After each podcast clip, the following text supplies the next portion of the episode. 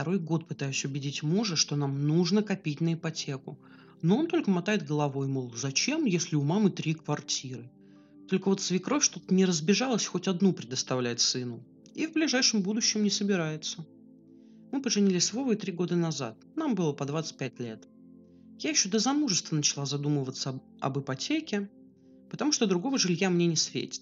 Родительская квартира достанется сестре, потому что она там живет с ребенком и ухаживает за папой. Он после инсульта лежачий, уход там требуется основательный. И мы сразу договорились, что сестра полностью обихаживает папу, а я не претендую на квартиру. На мой взгляд, все максимально честно. У мужа же другая ситуация. У его мамы три квартиры, и он единственный наследник. Поэтому про ипотеку муж и слышать не хочет. Он считает, что мама обязательно пустит нас в одну из квартир. А свекровь и не собирается. Она их сдает и с того живет в свое удовольствие. Имеет право. На каждую квартиру она заработала сама. Да, мама просто пытается выглядеть строгой. Вот поженимся, она нам одну квартиру подарит, вот увидишь, заявлял муж до свадьбы. Я же была настроена скептически. На тот момент со свекровью я была уже знакома. Она не казалась мне женщиной, которую можно растрогать простым бракосочетанием. Я оказалась права. Никакой квартиры на свадьбу и не пахло. Нет, она подарила хороший подарок, но абсолютно не квартиру. Я порадовалась подарку, а муж был обескуражен. Потом муж с чего-то решил, что когда я рожу, то уж тут-то мама точно поплывет и отдаст квартиру. Но я встала на дыбы. Во-первых, рожать ради квартиры – это верх идиотизма, тем более квартиру нам никто не обещал. Это влажные фантазии мужа. И, увы, довольно безосновательные. А во-вторых, стало подбешивать желание любимого человека въехать в рай на чужом горбу. Надо самим жить, а не надеяться на кого-то. Давай копить на ипотеку, а потом уже подумаем о детях, уговаривала я мужа. Да зачем нам эта кабала, если у мамы столько квартир? Я поговорю с ней. Она, наверное, ждет, когда я попрошу ее. Ну и пошел просить. Я сразу знала, какой там будет результат.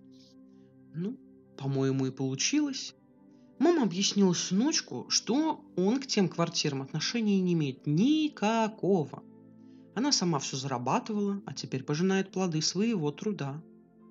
Отдельно свекровь заметила, что обычно дети помогают пожилым родителям – а она с нас ни копейки не просит, сама совсем разбирается, что уже хорошее подспорье для молодой семьи. Если же сын не в силах самостоятельно разобраться с жильем, то, может, он рановато завел семью? Мужа такая отповедь от родительницы поразила в самое сердце. Он от чего-то не ожидал, что все вот так вот сложится. Я же ничего нового не услышала, все было ожидаемо. Теперь убедился, что нам нужно самим брать ипотеку. Муж как-то задумчиво кивал, не говоря ничего определенного. Думал он, думал и надумал, что ипотека нам все-таки не нужна. Ипотека – это же такое ермо на шею. Будем львиную часть бюджета в банк нести. Я тут подумал, я у мамы единственный ребенок, других наследников нет. После нее все равно все достанется мне. Зачем мы будем портить молодость на пахоту для банка? У меня слова кончились. Муж на полном серьезе предлагает подождать, когда он станет наследником маминой недвижимости. То есть он будет ждать, когда мама умрет. Уму непостижимо. А если твоя мама возьмет и все продаст в последние годы, чтобы кутить на Монте-Карло? Об этом ты не подумал? Сдерживая, спрашиваю я. Но муж только глаза закатывает, мол, такая выдумщица. Я же не собираюсь сидеть и ждать, пока свекровь умрет. И детей на съемной квартире рожать тоже не собираюсь. Мы два взрослых работоспособных человека. Можем себе позволить купить квартиру, а не ждать наследства. Если муж будет дальше сидеть сиднем, я подам на развод. Нам с ним явно не по пути. А вы что посоветуете? Как убедить мужа, что пора самим что-то делать и нужно брать ипотеку, а не ждать милости от свекрови?